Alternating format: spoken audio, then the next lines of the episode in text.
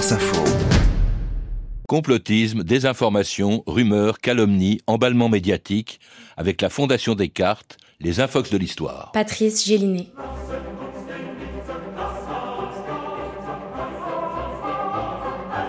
Moscou, 1936-1938, les procès d'un complot imaginaire. Que les traîtres et les espions qui ont vendu la patrie à l'ennemi soient fusillés comme des chiens. Notre peuple l'exige. Écraser ces maudites vipères.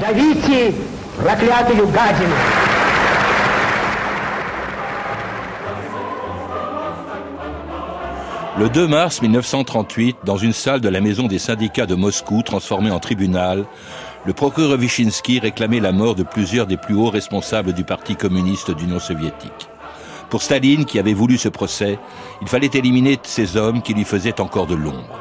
Des hommes qui, 20 ans plus tôt, avaient pourtant été avec lui et derrière Lénine les principaux acteurs de la révolution de 1917.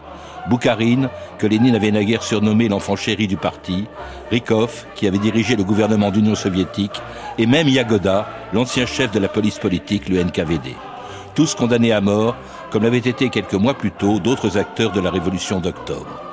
Zinoviev, Kamenev, Radek ou le maréchal Tukhachevski, fusillés après avoir été contraints d'avouer les crimes invraisemblables dont les accusait Wyszynski.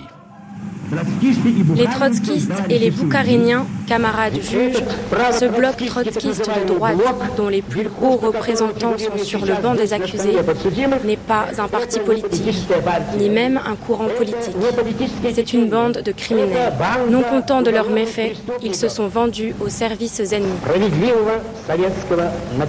Tous les habitants de l'Union soviétique, du plus jeune au plus âgé, n'attendent et n'exigent qu'une chose que les traîtres et les espions qui ont vendu leur patrie à l'ennemi soient fusillés comme des chiens. Notre peuple l'exige. Écraser ces maudites vipères. Et c'était en 1938, Andrei Wyszynski, le redoutable procureur général des trois grands procès de Moscou qui, entre 1936 et 1938, ont décimé les plus hautes sphères du régime soviétique pendant ce qu'on a appelé la Grande Terreur. Stéphane Courtois, bonjour. Bonjour. Vous êtes euh, directeur de recherche honoraire au CNRS et auteur de plusieurs livres sur l'URSS, dans lesquels vous rappelez qu'à l'origine de ces grandes purges, comme on les a appelées, il y avait aussi la lutte pour le pouvoir à la tête de l'URSS qui remontait à la mort de Lénine en 1924. Une lutte non pas contre des adversaires euh, du régime communiste, mais au contraire entre ceux qui l'avaient porté au pouvoir en 1917. Absolument, et il faut bien dire que cette, véritable guerre, parce que c'est une guerre interne, euh, avait commencé avant même la mort de Lénine, dès, dès l'automne 1922, quand tout le monde, et Staline le premier, a compris que Lénine était euh, physiquement euh, hors service, si je puis dire, out, hein, et que donc voilà, le problème de la succession se posait, et la bataille pour la succession a été absolument terrible, parce que tous ces hommes étaient des révolutionnaires, euh, j'allais dire sans foi ni loi. Hein, il n'y avait pas de euh, dans une démocratie quand le quand le président meurt, euh, bon, il y a, y, y a tout un processus qui est prévu à l'avance. Là, il n'y avait rien de prévu, et donc c'était une bagarre absolument infernale qui a duré une bonne dizaine d'années hein, et qui s'est terminée euh, au début des années 30 par le triomphe progressif de Staline, qui a exterminé parce qu'il s'agit bien, il s'agissait bien d'exterminer ses adversaires politiques, pas seulement de les écarter politiquement, de les liquider physiquement, mmh. hein, mais évidemment, ces grands procès avaient aussi d'autres objectifs, parce qu'il s'agissait aussi d'envoyer un message à toute la population. Mmh. Hein, c'est une espèce de pédagogie infernale, euh, faire euh, faire passer auprès de la population mmh. que euh, si les choses marchaient mal, c'est parce qu'il y avait des saboteurs, et ces saboteurs étaient évidemment de hauts responsables du parti, des traîtres qu'il fallait punir. J'en reviens à, Lénine. Dans son testament euh, en, 1924, il renvoie en fait dos à dos les deux hommes en fait euh, qui étaient susceptibles de lui succéder à l'époque, étaient euh, Staline, qui était secrétaire général du parti depuis 1922, et puis le, le plus populaire aussi, Léon Trotsky. J'en lis un extrait. Le camarade Staline, en devenant secrétaire général, a concentré un pouvoir immense entre ses mains, et je ne suis pas sûr qu'il sache toujours en user avec suffisamment de prudence. D'autre part, le camarade Trotsky se distingue non seulement par ses capacités exceptionnelles, mais aussi par une trop grande grande confiance en soi et par une disposition à être trop enclin à ne considérer que le côté purement administratif des choses. Autrement dit, il les renvoie dos à dos et rien n'est réglé. D'où la lutte qui va suivre effectivement pour que l'un ou l'autre, et, même d'autres membres du, parti, euh, accèdent au pouvoir.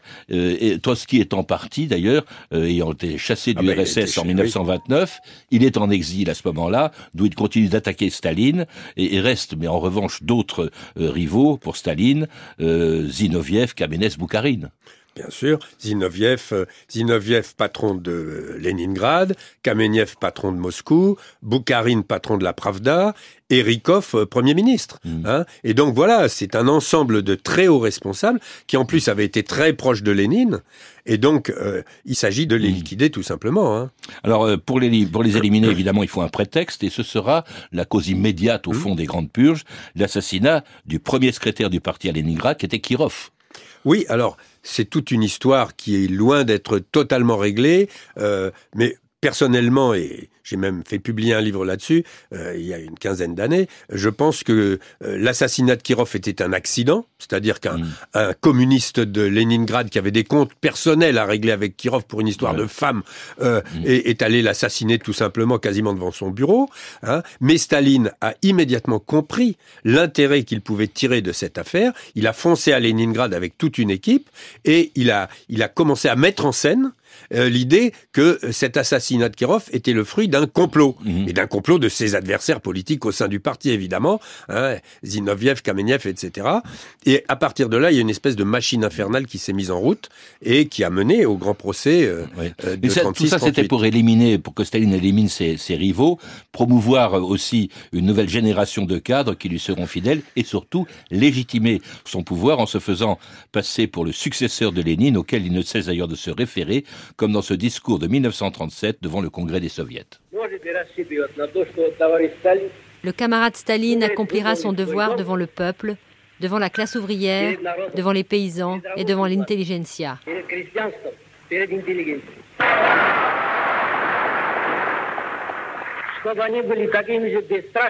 Que les députés soient des combattants intrépides, impitoyables envers les ennemis du peuple, comme l'était Lénine. Qu'ils soient justes et honnêtes comme l'était Lénine. Qu'ils aiment leur peuple comme l'aimait Lénine.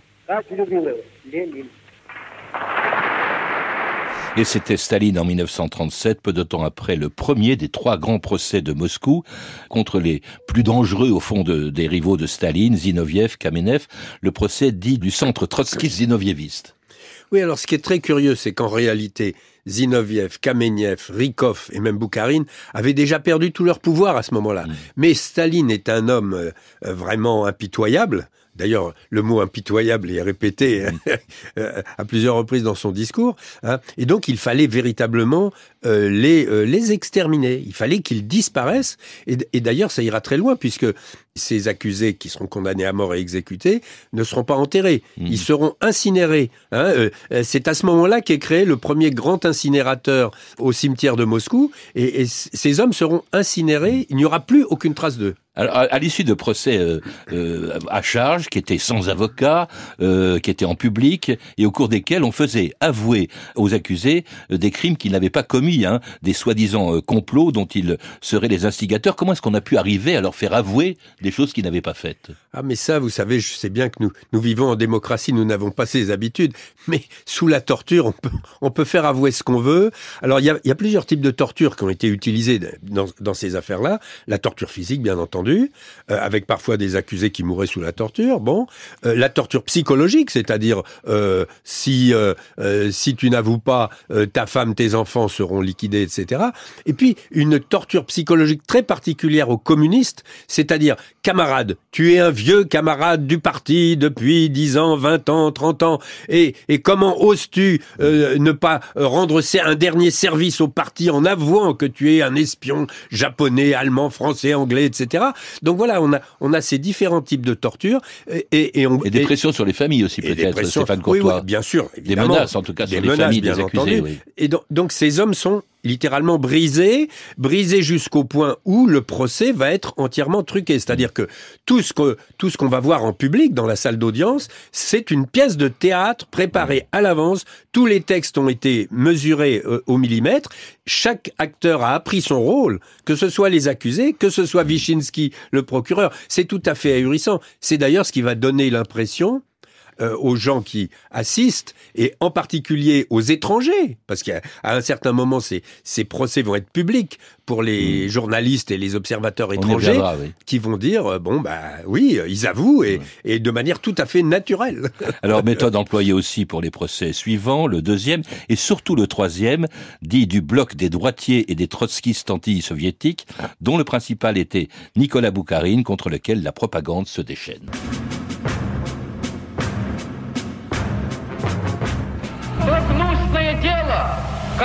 Ces complots sont commis avec férocité par des agents du capital, par les chiens du fascisme, Boukharine et sa bande.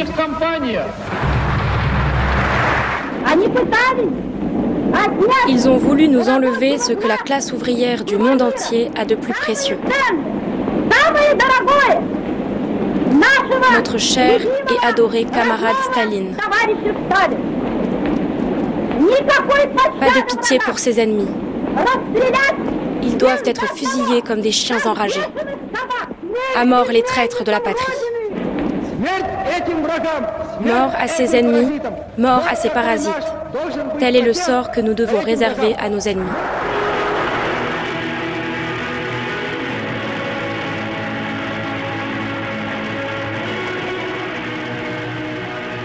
Alors avec cette propagande, Stéphane Courtois, on le voit, les accusés étaient condamnés avant même d'être jugés. Ah oui, évidemment. Le plus intéressant, c'est que Staline suivait ça, mais à la minute. Hein. et en particulier lors du premier procès, de manière extrêmement habile, il était parti en vacances, euh, précisément euh, sur les côtes de la mer Noire, euh, l'air de dire regardez, je laisse faire la justice, elle fait son travail, moi je ne m'occupe de rien. Nous savons maintenant par les archives que tous les jours, par télégramme, il recevait le détail de tout ce qui se passait et il donnait des ordres pour que la Pravda rectifie, etc. Il était très mécontent, ça ne tournait pas exactement comme il aurait voulu. Hein. Donc voilà, ce qui, est, ce qui est étonnant dans cette archive que vous passez là, euh, contre Boukharine, c'est que en 1922, sous Lénine et sous les ordres de Lénine, avait été organisé le premier grand procès truqué, organisé par Lénine, contre les socialistes révolutionnaires, qui étaient ses adversaires politiques, qui étaient tous des grands révolutionnaires évidemment, mais ses adversaires politiques. Or, lors de ce procès, Boukharine s'était justement déchaîné dans la salle d'audience en traitant ces socialistes révolutionnaires de chiens, de traîtres, etc. et, et, voilà que le boomerang lui revenait euh, à, la puissance X. Alors il y a eu un autre procès, celui-là à huis clos, qui va décapiter l'armée rouge dans le maréchal le plus célèbre, mmh. Tukhachevski, dont Staline avait été persuadé qu'il trahissait l'URSS, Stéphane Courtois. Oui, alors ça encore, c'est une sombre histoire. Euh, il, semblerait effectivement que les, les, services de renseignement de la SS aient organisé une opération pour tenter d'intoxiquer Staline en lui faisant passer par le biais d'un tchèque, euh, futur président, président euh, des documents montrant que Tukhachevski était en relation avec l'état-major allemand et trahissait.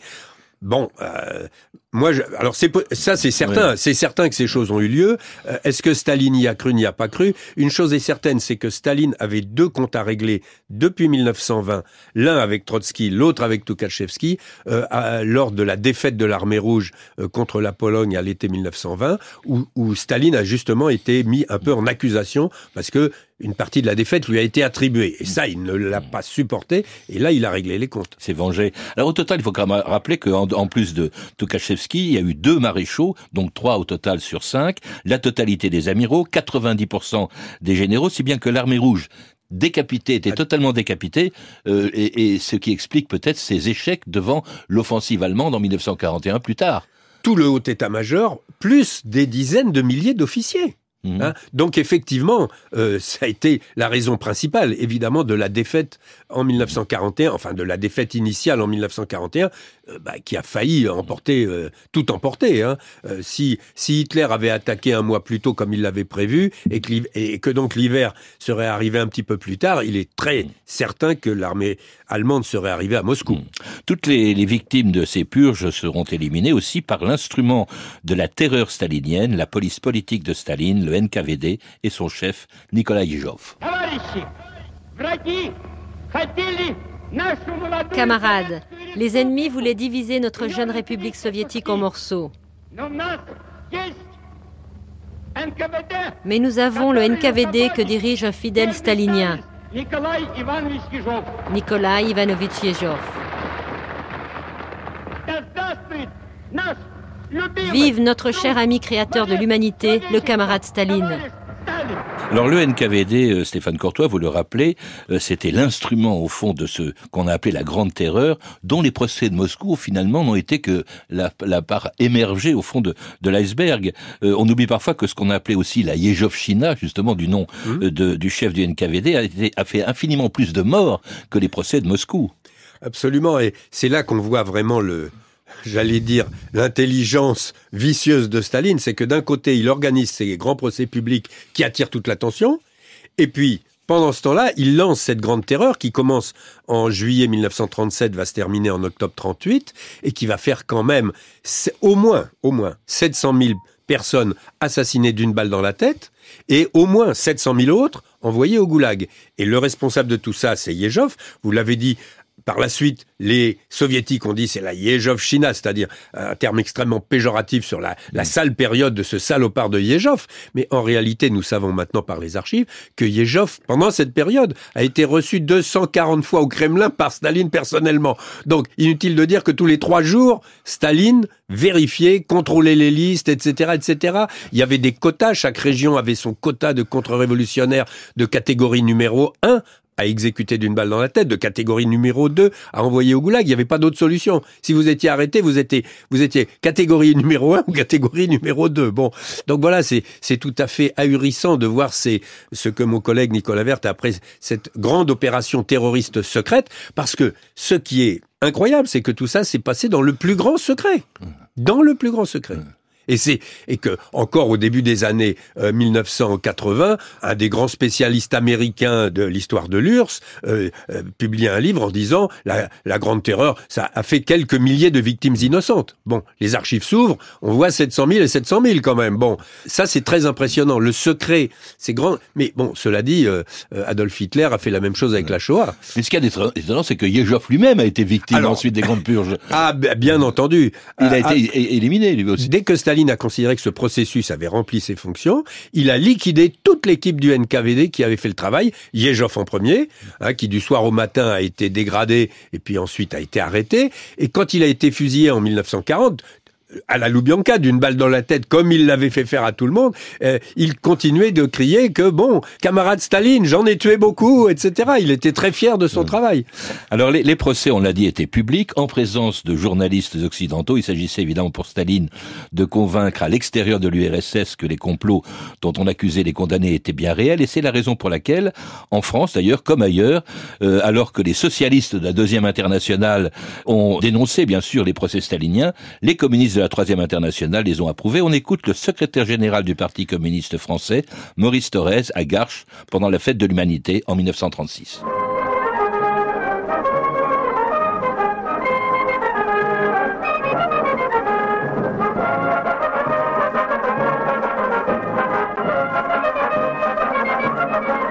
Sans aucun doute, un nouveau progrès de l'hitlérisme montre que nous devons être vigilants et que notre parti a raison d'attirer l'attention de notre peuple et de l'ensemble des travailleurs contre Hitler, principal fauteur de guerre à travers le monde.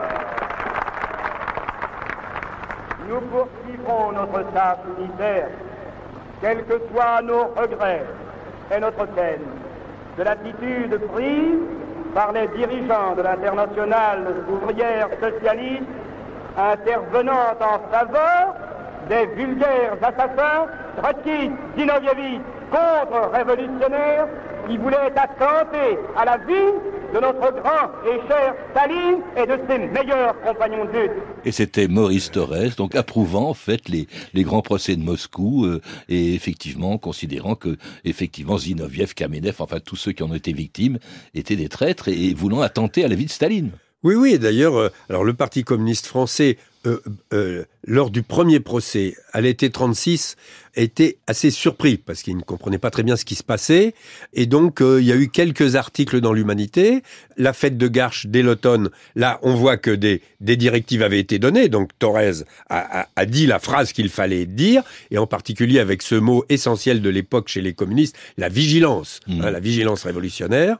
Il faut rappeler qu'à ce moment-là, quand même, c'était le Front populaire. Ah ben bien entendu. Il était l'allié des socialistes qui, eux, avaient dénoncé les, crimes de Staline. Alors ce qui est intéressant, c'est que j'avais évoqué tout à l'heure le, le, procès de 1922 contre les socialistes révolutionnaires, où beaucoup de ces chefs euh, révolutionnaires avaient été condamnés à mort. Et là, la deuxième internationale et tous les socialistes européens s'étaient élevés en disant mmh. c'est intolérable, etc. Et ils n'avaient pas été graciés, mais Bon, on, avait remis la peine de mort. Ils ont été fusillés plus tard. Hein. Et donc là, ça recommence. Alors avec en plus quelque chose de, nouveau, c'est qu'évidemment, Trotsky étant attaqué euh, comme principal accusé, euh, il s'est défendu. Et quand il a lu euh, tous les, euh, les, comptes rendus des procès. Euh, il a démonté complètement le trucage en disant on dit que j'étais dans tel hôtel à tel jour, à telle heure à Amsterdam, mais cet hôtel a été détruit dix ans avant, etc. Donc évidemment, et les les surréalistes bretons en particulier sont montés au créneau en disant mais tout ça est absurde. Hein, et, et, évidemment, là, il commençait à y avoir au sein du Front populaire à propos de cette question des procès, euh, une tension, et, et, évidemment le Parti communiste, lui, est, est monté en puissance. Hein. Pour le troisième procès, il a organisé un grand meeting euh, de soutien à Wyszynski, etc. Trotsky, d'ailleurs, euh, qui était en exil et qui sera la dernière victime, au fond, de la terreur stalinienne, puisqu'il sera, il sera assassiné au Mexique, où il était en exil en, en 40. Oui, c'est le, c'est la fin de partie, si je puis dire, enfin, aux, deux sens du mot, de la partie euh, engagée par Staline contre ses adversaires politiques, et puis de parti, puisque bon, bah, c'est fini, c'est fini pour ce qui est du parti bolchevique pour ces gens-là. Revenons-en à la France. Il n'y a pas que le parti communiste qui a approuvé au fond les grands procès de Moscou, euh, Romain Roland, André Malraux, j'étais étonné de savoir que à l'époque, ben il avait soutenu euh, les, grands procès de Moscou. Oui, alors euh, Romain Roland, bon, on sait que Romain Roland, les soviétiques lui avaient mis une dame, si je puis dire, à disposition, donc il était relativement tenu.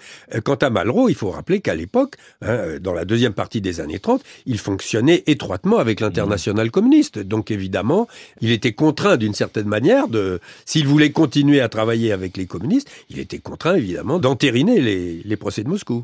Est-ce qu'on peut dire aujourd'hui d'ailleurs les procès de Moscou, il y en a eu d'autres euh, ensuite en URSS ou dans les pays occupés par l'URSS. La Tchécoslovaquie, il y a eu le fameux procès Slansky après la guerre. Oui, alors d'abord il faut rappeler même que type, hein, même il faut rappeler qu'en en URSS même, dans cette deuxième partie des années 30, c'est les trois grands procès ont été accompagnés de dizaines de petits procès régionaux. Ben, on hein, en a parlé, oui. Où on faisait porter le chapeau aux notables pour tout ce qui ne fonctionnait pas. Et puis évidemment, après-guerre, ça a été répliqué avec des grands procès en Hongrie, en Bulgarie, en Tchécoslovaquie, mais même au sein du Parti communiste français. Hein, avec, alors on parlait pas de procès, on parlait d'affaires. Hein, par exemple, l'affaire Tillon, hein, Tillon, l'ancien chef des FTP, euh, qui d'ailleurs, après avoir quitté le Parti communiste, etc., a donné un grand témoignage dans un livre intitulé euh, Procès de Moscou à Paris. Donc euh, voilà, il avait bien compris de quoi y retourner. Est-ce qu'on peut dire aujourd'hui que ça existe, ça existe, dans, ça existait dans d'autres pays communistes notamment? Ah bah oui, alors il y a eu de très grands procès de ce type euh, en Chine. Hein, la révolution culturelle a donné lieu à des à des espèces de avec des de, aveux, de lynchage ça, public, etc. Le président de la République Liu, chinoise Liu Shaoxi est, est, mort en prison après avoir été persécuté d'une manière abominable. Même Deng Xiaoping euh, mm. euh, a, a, été très fortement persécuté. On a eu euh, la même chose, euh, alors dans, dans, dans tout, euh, ne, ne, parlons même pas de, du Cambodge de Pol Pot. Bon, ouais. là il y avait même pas procès, on liquidait directement dans la fameuse prison de Tuol Sleng où on torturait, on faisait avouer et on liquidait immédiatement. Et puis, mais même à Cuba. Même à Cuba, Castro a fait, a organisé le, le procès de l'un de ses mmh. principaux généraux, le général Ochoa, pour euh, couvrir euh, mmh. un certain nombre d'histoires, euh, en particulier de trafic de cocaïne, ce qui n'était pas très glorieux. Merci Stéphane Courtois. Je rappelle que vous êtes l'auteur de Lénine, l'inventeur du totalitarisme, publié aux éditions Perrin, et que vous avez récemment co-dirigé avec Galia Ackerman un ouvrage, le livre noir de Vladimir Poutine, publié chez Perrin et chez Robert Laffont. Pour en savoir plus, je recommande aussi la lecture Les procès de Moscou de Nicolas Vert, réédité aux belles lettres ce mois-ci. C'était les Infox de l'histoire en partenariat avec la Fondation Descartes, un espace de recherche sur les questions d'information et de désinformation. À la technique Stéphane Touvenin, documentation et archives sonores Juliette Marcaillou et Alina Delphine André, une réalisation de Vanessa Nadjar. Un podcast de Patrice Gélinet.